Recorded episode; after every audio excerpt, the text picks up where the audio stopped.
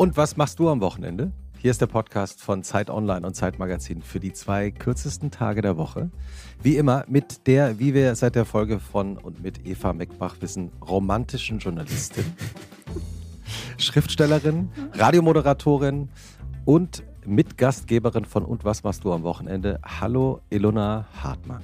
Lieber Christoph, vielen Dank. Ich befürchte, dass ich den Stempel Journalistin nie wieder loswerde. Romantische Journalistin. Nicht, dass es nicht ehrenwert wäre, aber Romantische Oh, oh Journalistin. dear. Ah, das ist doch ein schöner, schöner. ist Ja, herrlich. Absolut. Ich fühle mich äh, zu Unrecht ge äh, ge geehrt damit.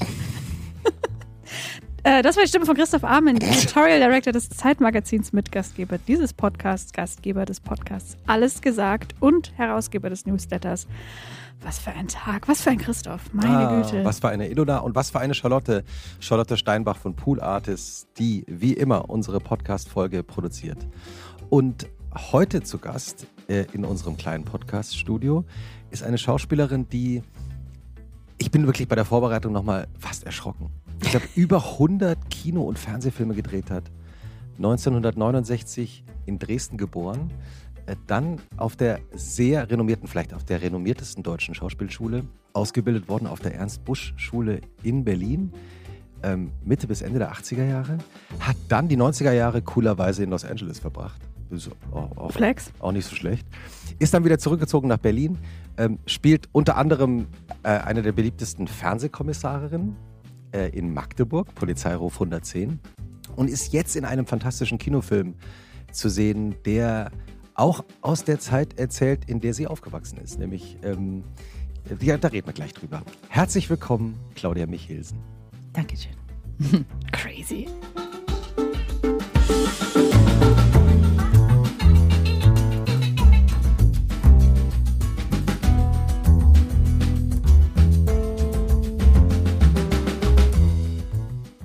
Ich finde immer krass, wenn hier SchauspielerInnen bei uns als Gäste sitzen und die nicht so einen, so einen permanenten, so einen Flatter haben, weil ich, seit ich weiß, wie krass Drehtage sind, immer denke, wie haltet ihr das denn aus? Hast du gedreht? Nee. Aber weil das ja. Also, weil die öfter- alle erzählen Weil, genau, davon. weil man Ah. so erzählt bekommt, dass so ein Drehtag so teuer ist und dass es so stressig ist und dass du unter so einem Druck stehst, dass du nicht krank werden darfst, dass niemand krank werden darf, dass du funktionieren musst und dass du aber auch um vier schon abgeholt wirst und dann dr- drehst und die meiste Zeit wartest bis um zehn. How? Wie? Ach, ich glaube, du, da, da wächst man so rein und das ist ein, das ist ein Beruf wie viele andere. Warum wolltest du, Schauspiel. Warum wolltest du Ja. Schauspielerin werden? Ich wollte ja gar nicht Schauspielerin werden. Ich wollte tatsächlich, ähm, ich glaube, da, inzwischen weiß ich das. Ich wollte da, glaube ich, was abarbeiten mit meinem Vater, den ich erst mit 15 kennengelernt habe, der ein sehr berühmter Komponist war in der DDR. Und ich glaube, ich wollte Opernregie machen. Also davor wollte ich mal Funkerin werden bei der Handelsflotte. Warum, wie, wie das? Das ist ein geiler Job, Funkerin. Na, weil das, ich glaube, das war mein, das Fernweh in der DDR. Also wie, Mhm. wie das Fernweh in die Welt hinaus zu segeln und zu fahren. Und, und dann habe ich immer gedacht, naja, was ist denn eigentlich das Einfachste, eine Sprache zu sprechen, die jeder versteht? Das ist natürlich naiv, Quatsch, aber die Funkersprache ist die, mit der man sich mit in jedem Land verständigen könnte. Kannst du die? Nein, natürlich nicht. Aber Also hast dich SOS, damals dafür Das kann ja interessiert? jeder. okay, ja. Das sollte man kennen. ja. Und das war, das ist natürlich alles nichts geworden. Und dann, und dann kam die Opernregie, ta- weil ich tatsächlich äh, dachte, mir, mir gefällt das nicht, wie diese Opern alle inszeniert sind und, äh, und das muss man anders machen. Mhm. Naja, und dann kam aber die Schauspielschule, weil meine älteste Freundin ist Christine Hoppe, das ist die Tochter von Rolf Hoppe.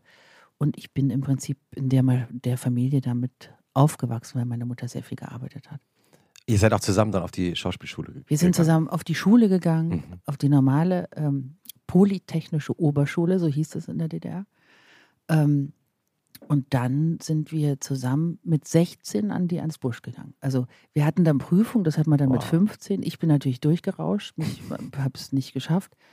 Und Tina hat man genommen und dann haben die aber überlegt, also ich glaube, es war nur ein Dozent von zwölf, der gesagt hat, nein, wir können die nicht, wir müssen die zusammennehmen, das geht nicht anders.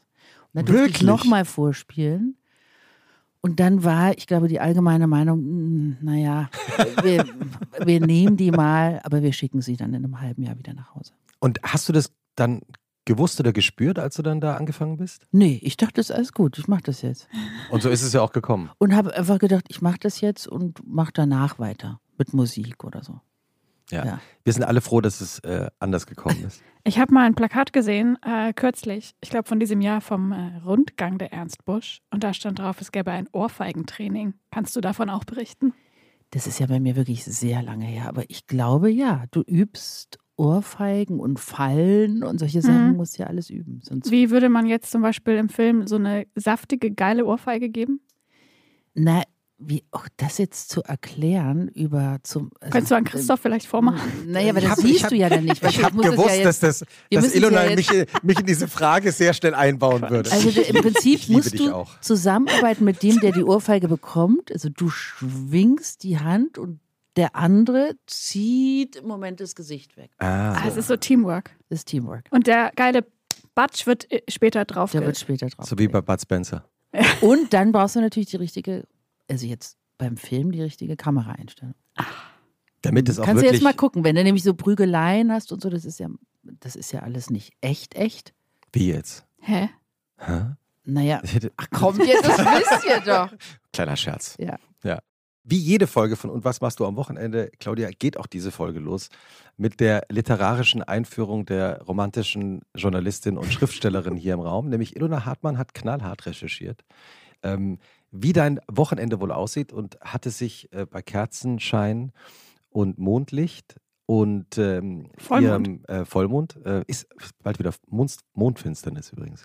Boah, schon wieder. Ja, ja. Ähm, in, ihr, in ihre schwarze Lederkladde, die sie jetzt auch vor sich äh, in der Hand hat, mit Füllfederhalter eingetragen, wie dein Wochenende so aussieht. Und anschließend reden wir darüber, äh, was davon Ja. Fiktion ist und was Realität. Ich hoffe, ich bekomme keine Filmohrfeige dafür.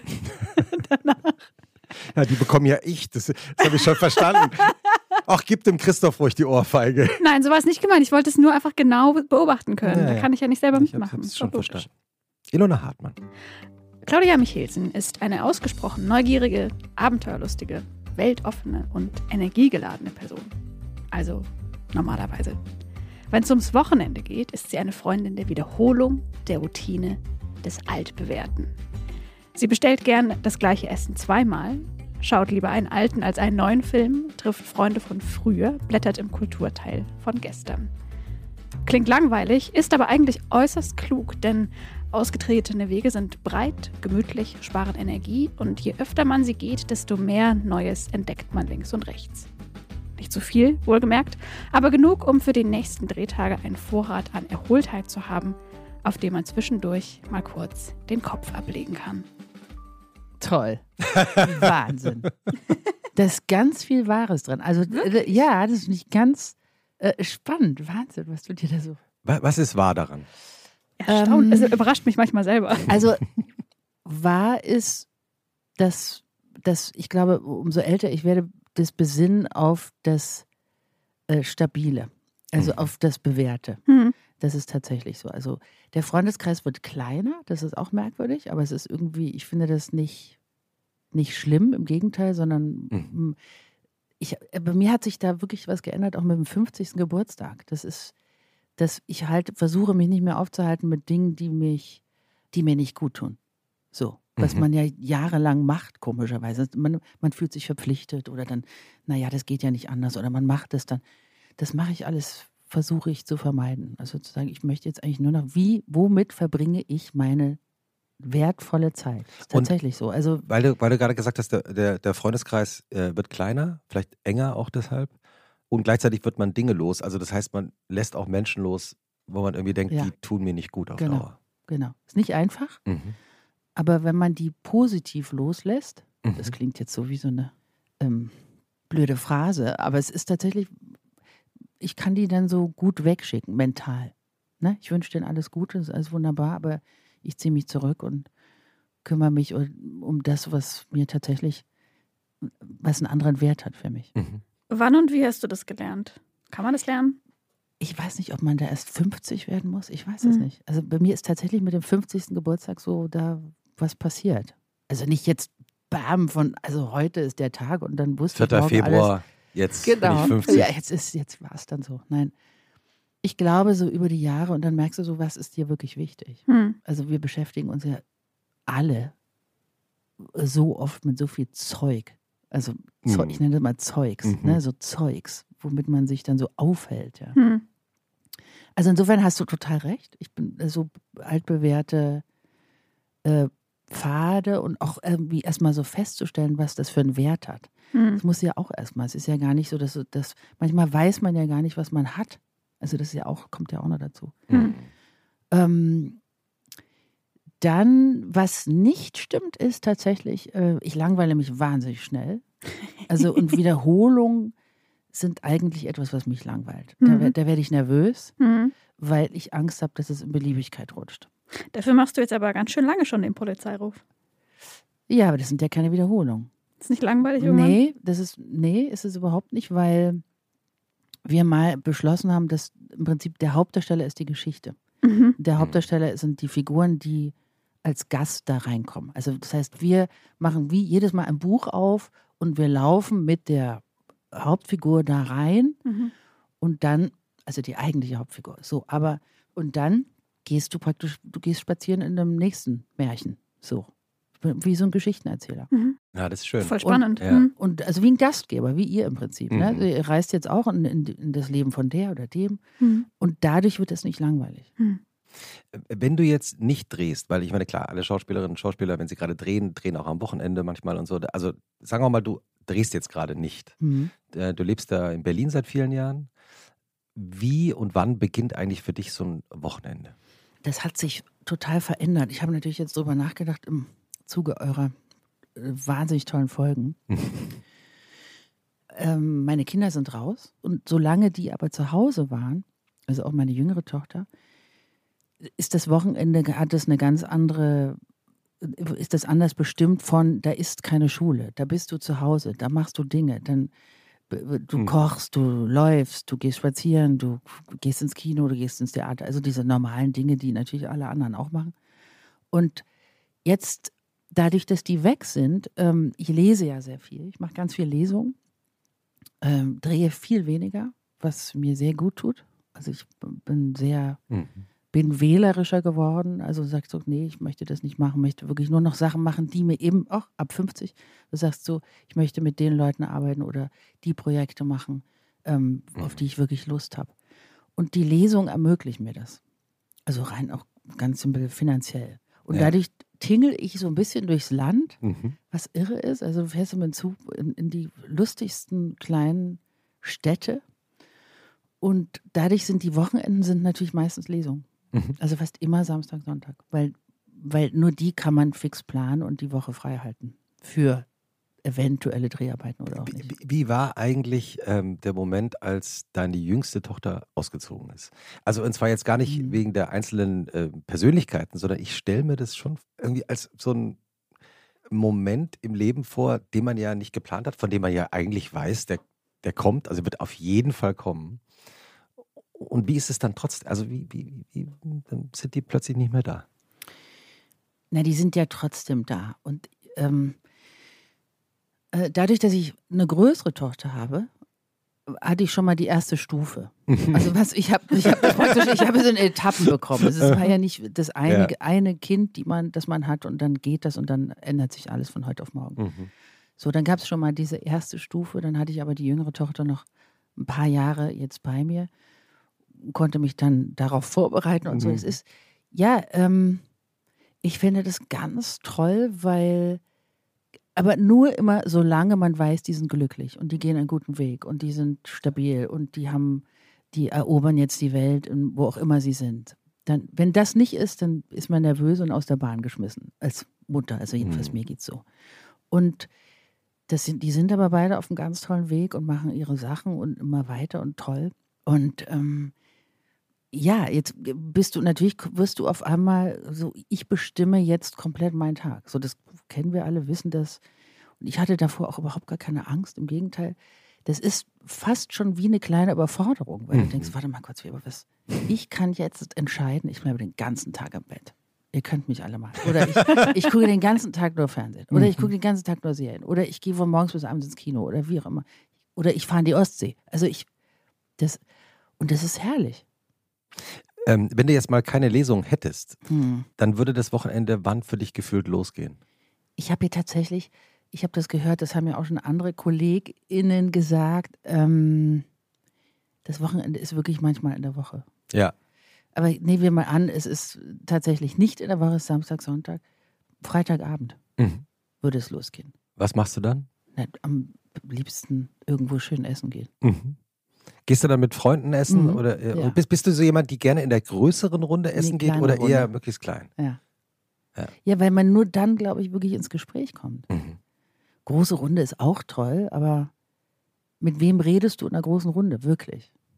Und das heißt, kleine Runde, was ist die ideale Besetzung für so ein Abendessen? Hm, vier tatsächlich. Ja. Manchmal auch zu zweit. Ich gehe auch gerne mit Freunden nur zu zweit. Mhm. Hm. Und hast du dein Lieblingsrestaurant in Deutschland? Also jetzt in Berlin sicher auch, aber gibt es da Lieblingsrestaurants, wo, die dir sofort einfallen, wo du. Ja, da gibt es auch so richtige Wohnzimmer, Ah ja. wo wir seit äh, langem hingehen, aber die sage ich jetzt hier nicht. Sag ich dir nachher. ja, und gibt es eins, was du äh, sagen kannst, was du empfehlen könntest? Ja, das fragst du mich jetzt trotzdem. Nein, ein anderes. Du kannst ja gerne ein anderes sagen. Die Armand-Methode. Nein, du kannst ja gerne ein anderes sagen, dass du jetzt nicht jeden Freitagabend essen gehst. Ich gehe mal Kaffee trinken im Giro. Mhm. Wo Das ist das? Finde ich, die haben den besten Kaffee. Das Giro ist gegenüber vom Renaissance-Theater. So ein kleiner, kleine Kaffeebar. Mhm. Das Kaff, das, der Kaffee ist einfach Ja. wahnsinnig gut. Um die Ecke von Manufaktum. Ja. Äh, Ernst-Reuter-Platz, nee. Genau, Also für alle, genau. die Ah, da. Ah, ja. ähm, nicht in Berlin wohnen und uns zuhören und dann mal vielleicht mal vorbeikommen wollen, wenn sie da sind. ähm, schläfst du am Samstag genauso aus wie sonst? Bist du eine Langschläferin? Ich versuch's, aber das klappt irgendwie nicht so richtig. Mhm. Weil ich bin natürlich, ich bin sehr gerne nachts wach. Und ich geh- also gehe auch wirklich tatsächlich leider mal sehr spät ins Bett. Ich schaffe das nicht so um 10 ins Bett oder um 11. Das ist so, ich versuch's, aber also wenn ich drehe, dann muss das so sein, weil sonst ähm, sieht man das nächsten Morgen. Das ist einfach dann immer brutal, wenn du in den Spiegel guckst. Aber mm, ich, aber das, das liegt auch tatsächlich daran, dass es in Berlin, in der Stadt, ist es was anderes als am Meer. Ich habe ja lange am Meer gelebt und am Meer stehst du automatisch morgens auf. Also ich bin, da steht man früh auf.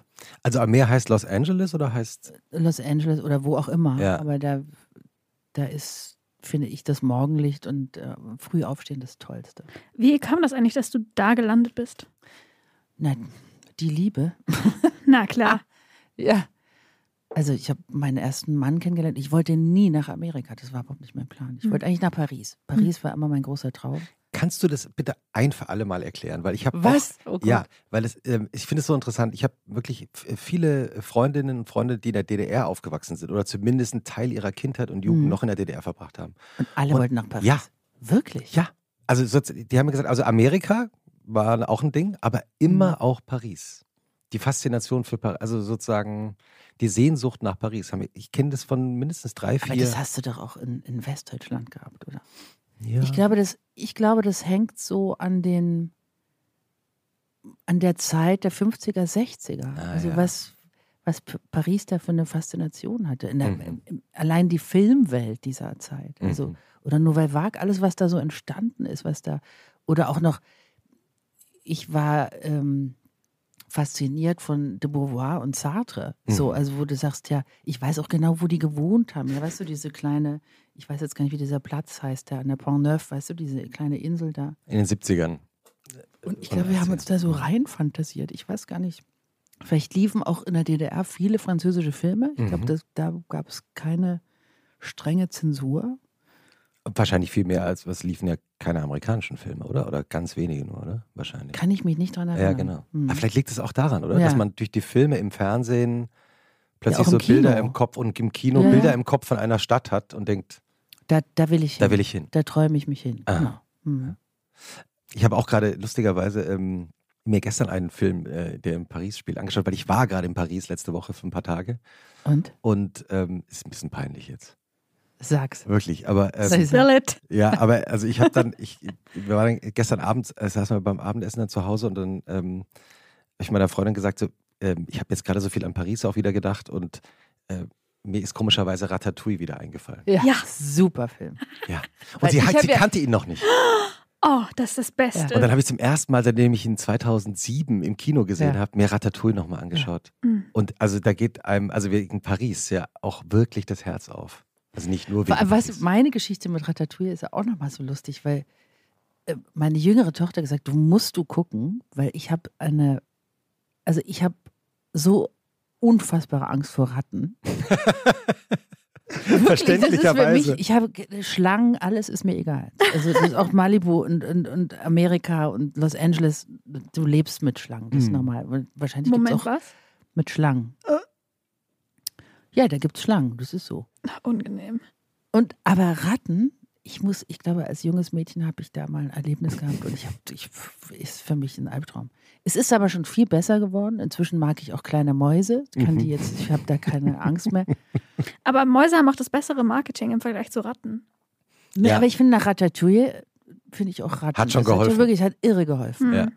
Ich würde so viel drum geben, den nochmal zum ersten Mal zu sehen. Ja, es ist, äh, also können wir, da, ich versuche irgendwie nicht immer so zu viel von der Handlung zu erzählen, damit man sich den Film unbedingt anschaut. Ist auch jetzt, ich habe, wir haben ihn, glaube ich, auf Amazon Prime, kann man ihn anschauen, gesehen. Mhm. Oder auf Disney Plus, ich glaube auf Disney Plus. Und ähm, Und habt ihr dann gleich gekocht? es war schon zu spät. Wir haben vorher gegessen.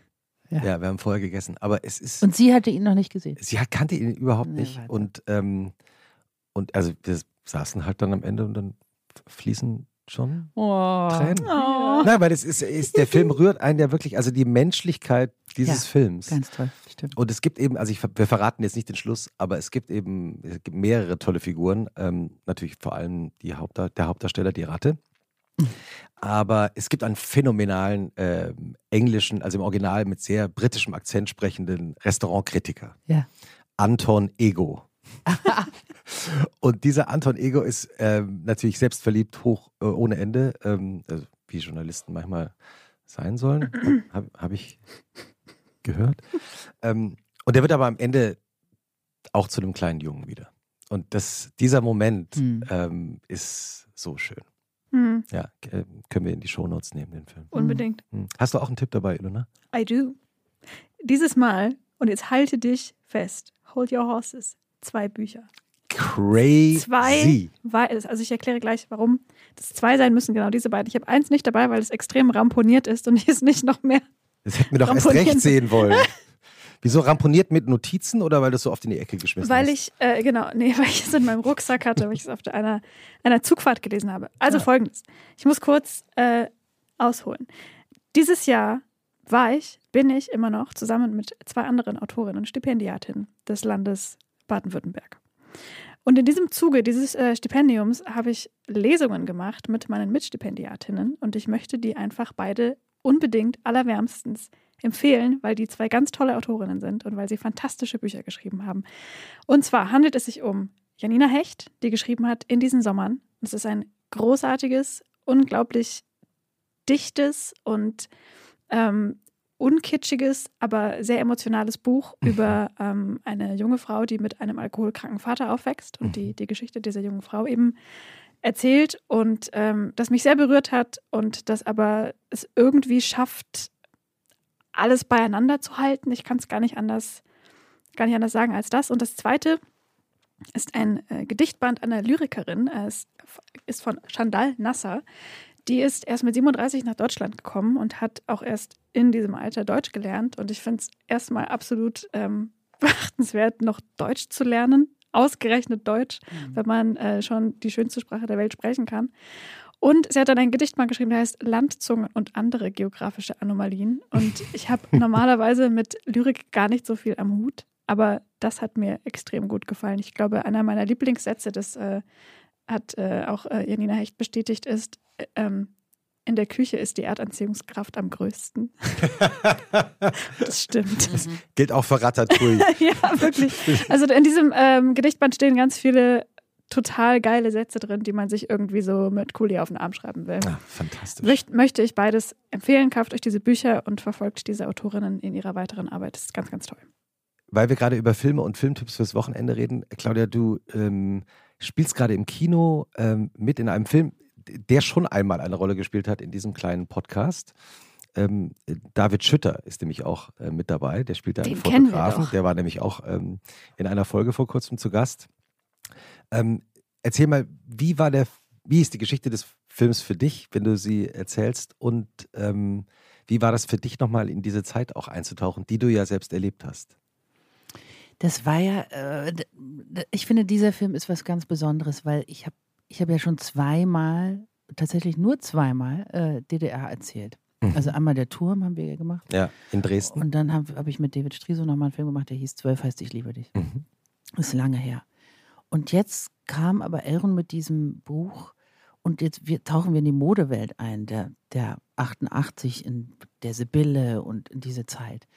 Und was dieser Film schafft, ähm, und ich glaube, das ist auch jetzt erst möglich. Also es hat diese Jahrzehnte gebraucht, glaube ich, um, um mit auch einer gewissen Leichtigkeit in diese Kraft zu gehen, die, die, die man hatte in dieser Zeit. Also ähm, und das schafft sie, also dieses ein positives Lebensgefühl wieder zu, also zu erzählen und nicht nur eben die Stasi und alles ist schlimm und alles ist graus und alles ist äh, grauslich und grau und schlimm und schwer und so. Das ist, das schafft sie, finde ich, tatsächlich über Musik und über ich und dann erinnert man sich so an diese Zeit. Das war das Tolle an diesem Dreh, ähm, an das Positive. Also es gab auch so viele äh, Modeschauen. Dies, also Mhm. die, das hatte ich alles Mhm. vergessen. Also Mhm. ich war da gar nicht, ich hab, irgendwie hat man das so verdrängt. Ich habe auch mit Jörg, das haben wir lange drüber geredet, warum war das so? Also man hat nicht über seine Vergangenheit geredet, weil erstmal war es uncool, aus der DDR zu sein, lange.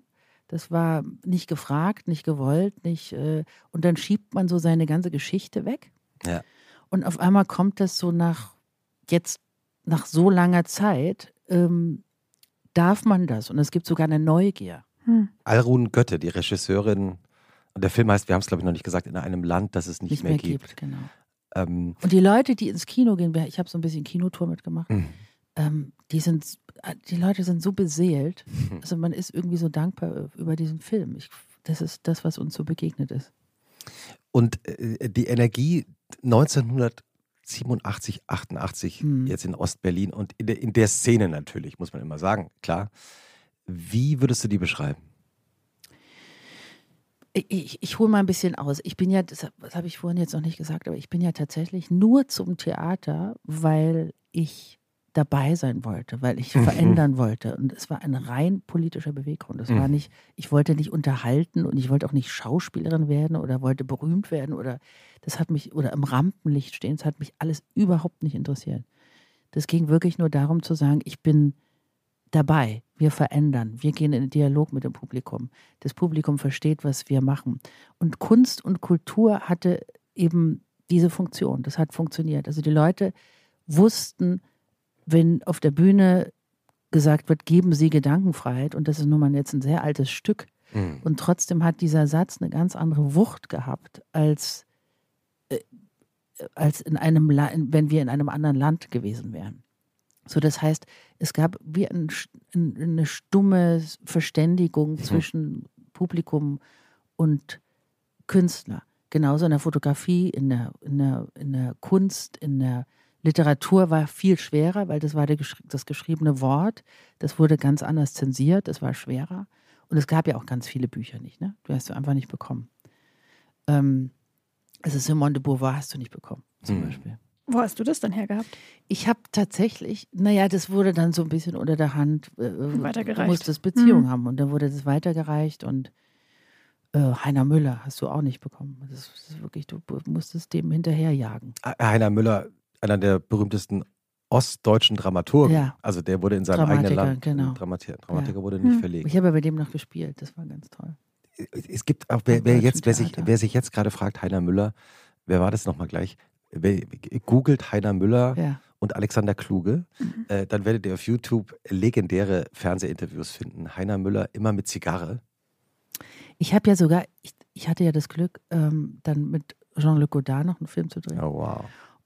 Ich glaube, ich bin verantwortlich für einen Briefwechsel zwischen Heiner Müller und Jean-Luc Godard. Ah ja? ja, ja. Wie das? Aber die, naja, der, die haben sich sehr verehrt Und ich sollte dann damals, ich hätte nach Paris gehen können, eben schon mit Anfang 20 und hatte dann auch eine Agentur, weil der Film lief dann in Venedig und das war alles so. Dann habe ich aber meinen ersten Mann kennengelernt. So. Dann, Dann ging's wurde nach aus LA. Paris Los Angeles Mhm. und ich wusste eigentlich, ist mein Beruf zu Ende. Und ich habe dann noch an der Schaubühne gespielt und habe im Prinzip gesagt, naja, das, dann ist das jetzt erstmal fertig mit dem Theater. Ach und so, ich konnte ja auch kein. Englisch. Ich bin Ah. nach Amerika und konnte überhaupt kein Englisch. Und dann habe ich aber, bevor ich nach Amerika bin, hab ich, bin ich eben nicht gleich nach Paris, sondern habe dann noch mit Heiner Müller arbeiten können am Deutschen Theater. Und ähm, ja, das war ganz großartig. Und wie war äh, Godard? Also Godard, der Miterfinder der Nouvelle Vague, außer Mhm. Atem, ist sein bekanntester Film. Ja, wie war Godard? Ähm, ich war ja sehr jung. Für mich war das natürlich großartig. Aber Hm. ich, ich hatte, glaube ich, auch dadurch, dass ich nicht aufgewachsen bin mit der Nouvelle Vague, ich bin eher, ich war so Fassbinder-affin. Also Fassbinder war so meine, da- das war der größte Input für mich, weil ich das gar nicht fassen konnte, was der da für Filme macht Mhm. in Westdeutschland. Ähm, konnten auch viele in, Leute in Westdeutschland nicht fassen. ja, ja, ja, klar, oder? Der war ja einer der polarisierendsten Ja, Theatermacher und, und äh, Filmemacher.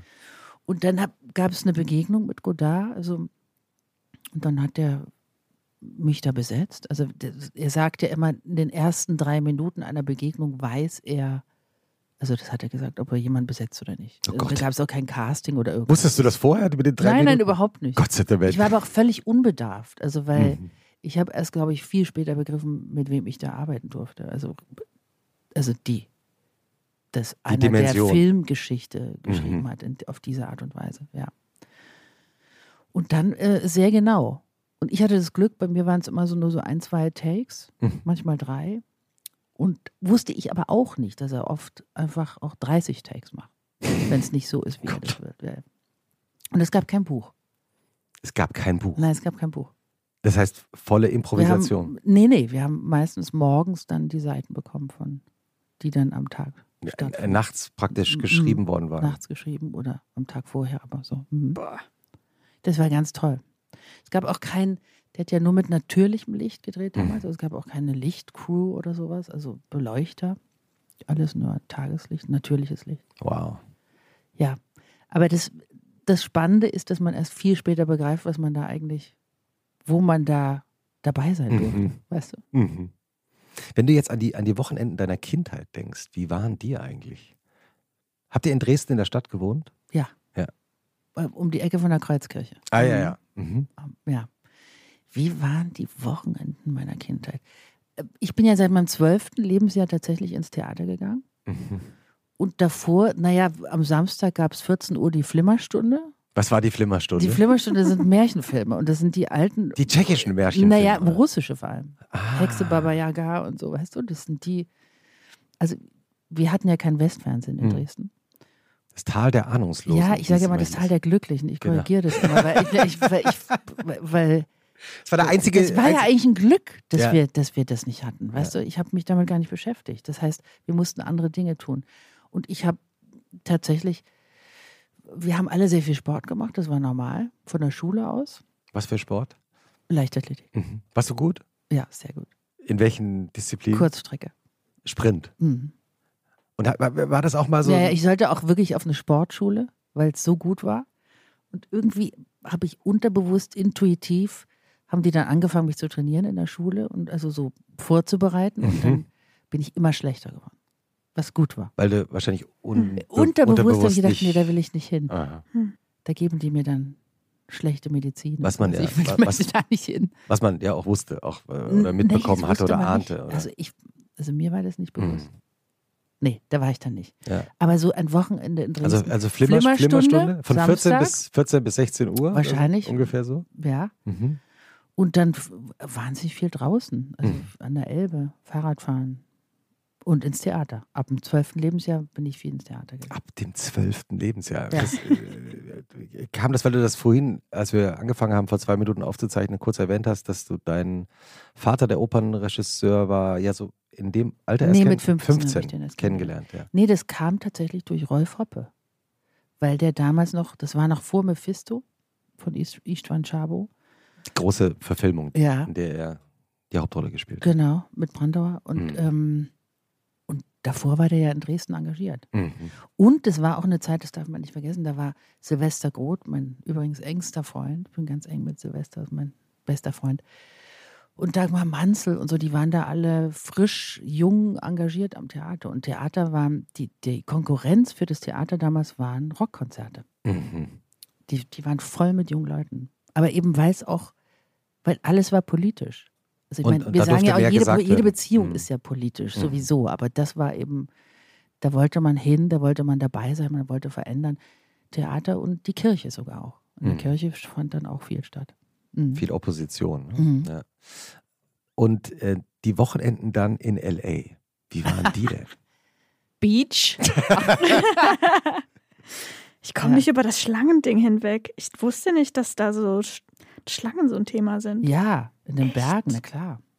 Hm. Das ist Krass. heiß und trocken. Ah ja, gut, dann macht Sinn. Ja. Canyon, da in den Canyons. Ich dachte, der absolute Dödel, ich war da ja nie. Ja. Ich war so, was, da gibt es Schlangen. Und Beach, also wo hast du da gewohnt? Ach, das ist immer so peinlich. Nee, Palm Springs. Äh, am Meer. Ja, Mali Malibu.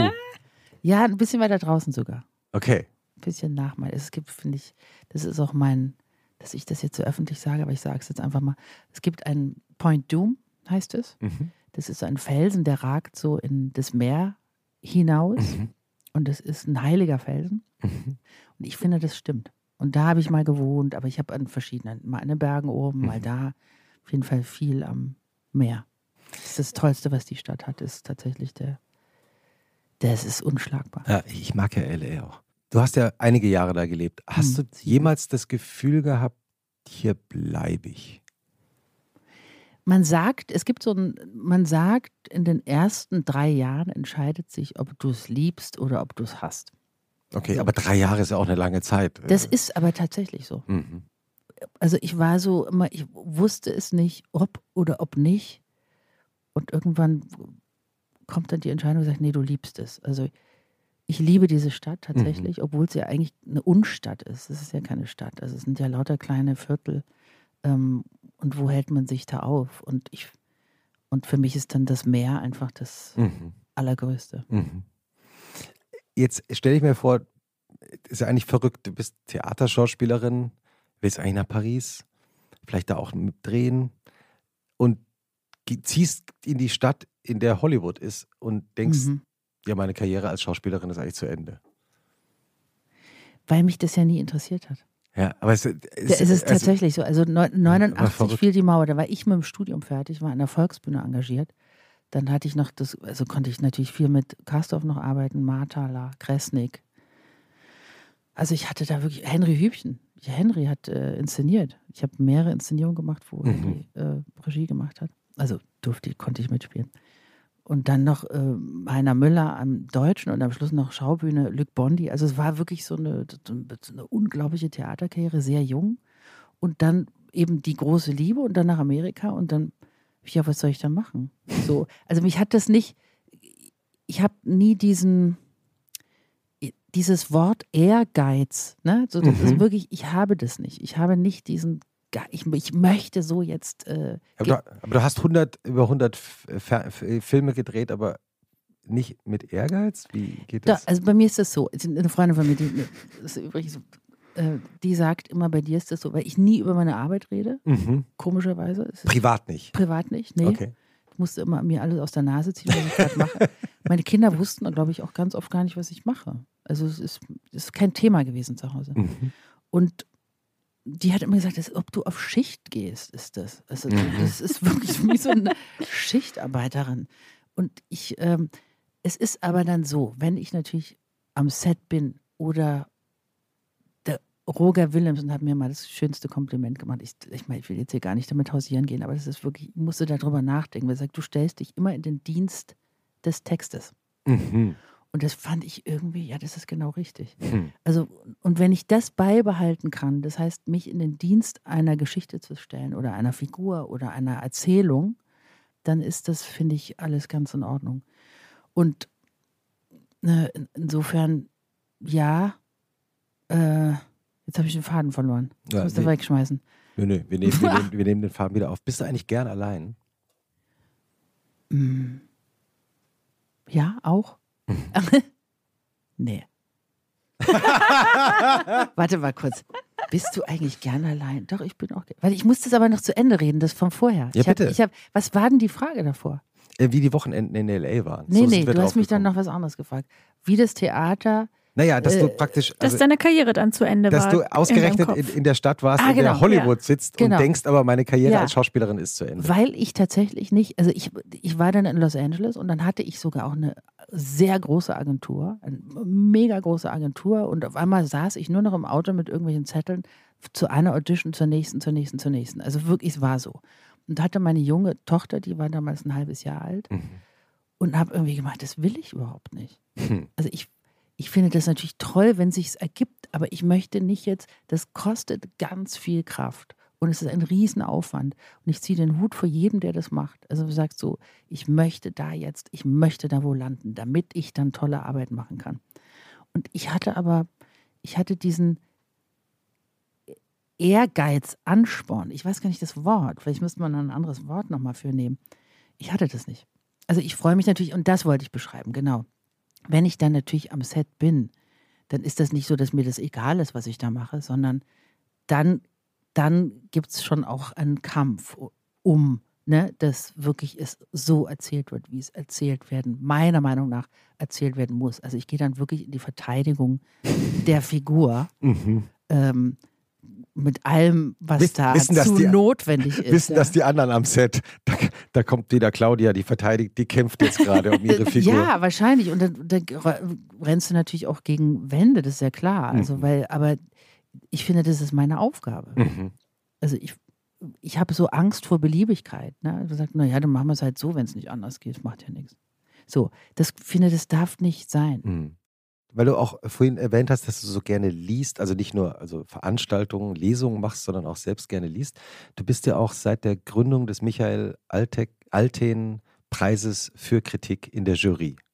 Ja, lustig. Und, und, und da liest du ja jedes Jahr äh, ganz viele Essays und Ja. äh, Kritiken aus allen großen deutschen Zeitungen online. da gibt es aber eine. Vorauswahl. Gibt's eine Vorauswahl, aber Die treffen nicht wir. Aber du liest die, die, die Endauswahl Mhm. quasi und dann musst du entscheiden, was besonders äh, gut ist. Mhm. Ähm, Michael Alten war ein, auch ein sehr guter Freund von mir, viel zu früh verstorben, im Alter von 48 Jahren. Einer der äh, sicher einflussreichsten und elegant schreibendsten Und ich Filmkritiker. finde, diese Bücher, die würde ich jetzt am liebsten sofort empfehlen. Darauf wollte ich hinaus. Ja. Ich finde, die können wir hier alle Ja. Weil das ist noch eine Art und Weise, Filmkritik zu üben, was, glaube ich, völlig verloren gegangen ist. Also nur noch im seltensten Falle Mhm. gibt es das.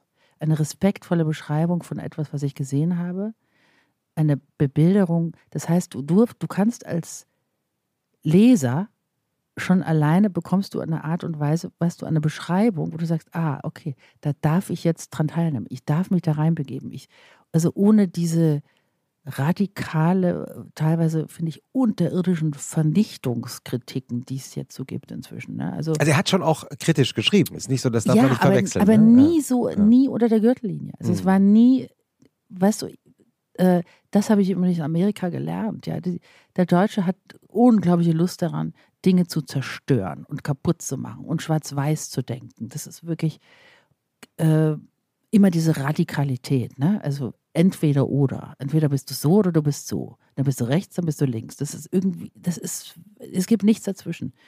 Und in Amerika, also die Zeit, diese fast sieben Jahre, das war wirklich für mich nochmal ganz wichtig, auch nach dem Osten oder nach dieser Mhm. Zeit, auch Anfang der 90er in Berlin, die für mich nicht einfach war. Ich mochte Berlin da nicht. Warum Ähm, nicht?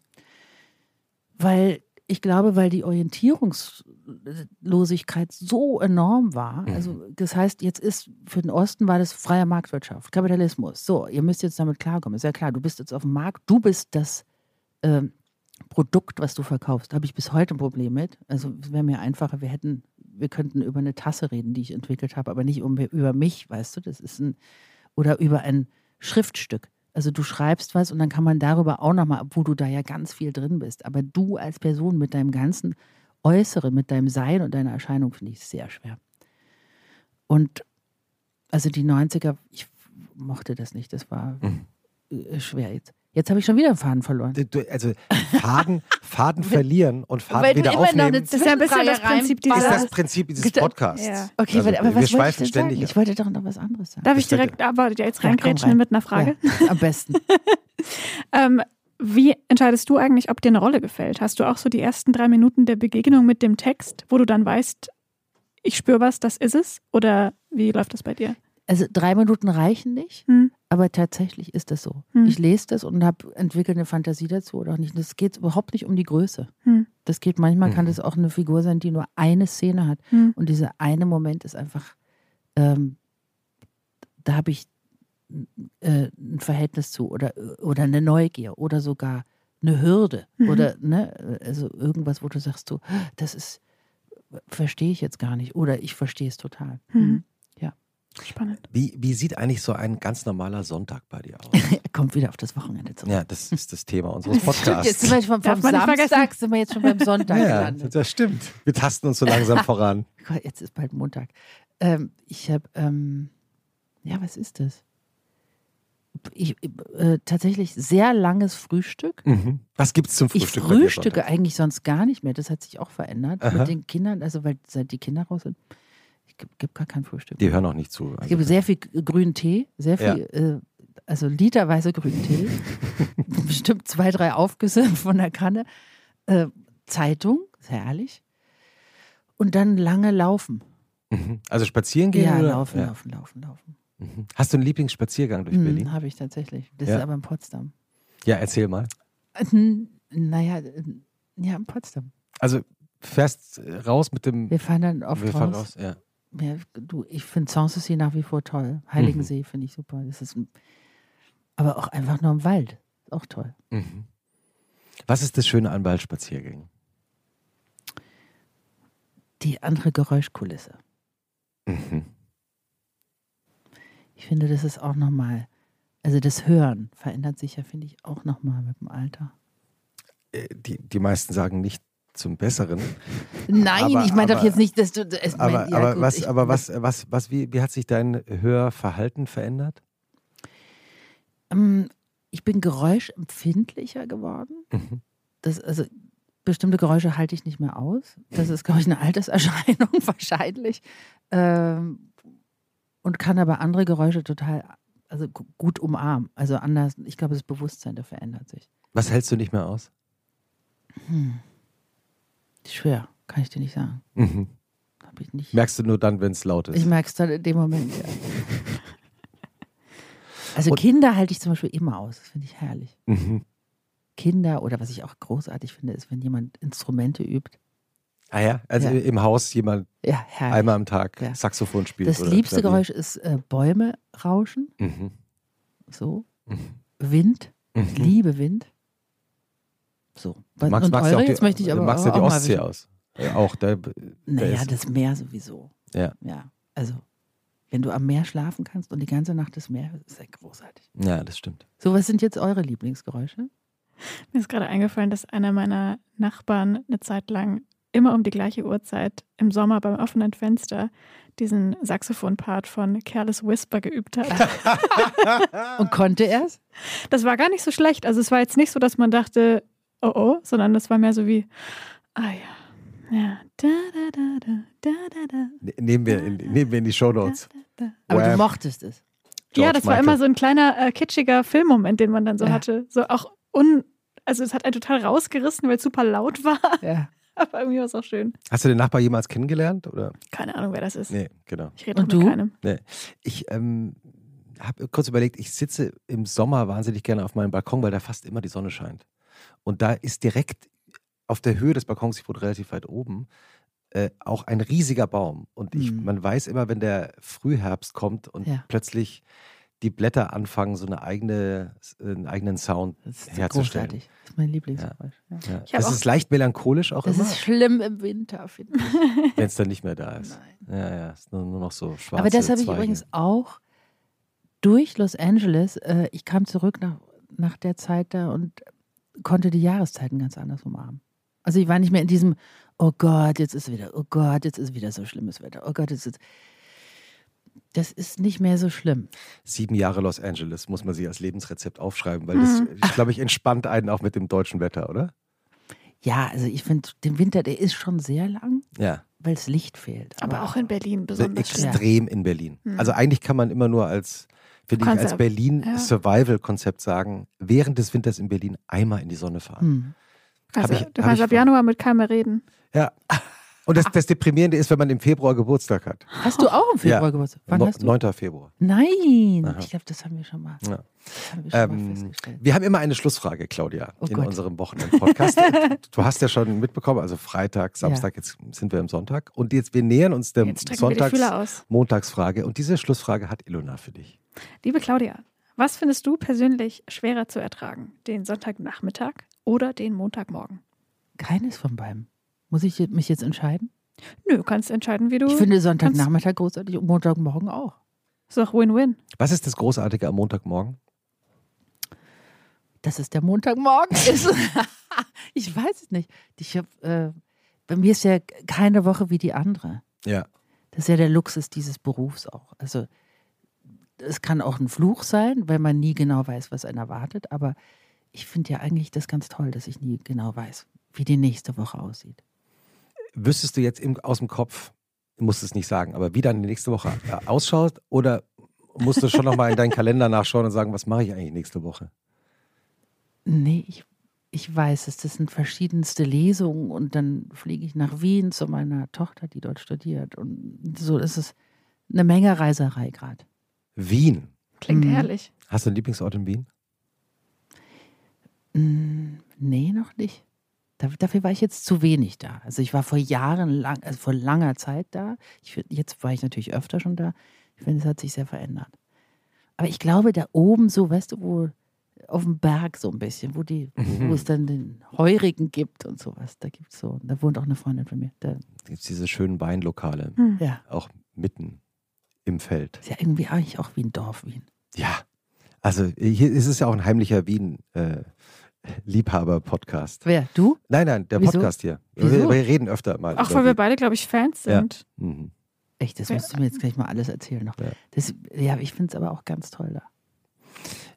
Claudia, es war Mhm. eine äh, sehr besondere Wochenendfolge. Wir sind eingetaucht in verschiedene Städte und Zeiten, Filme. Äh, vielen Dank, dass du dir die Zeit genommen hast und schönes Wochenende. Ich danke euch. Schön, dass du da warst. danke. Jetzt reden wir noch über Wien, wenn es dann.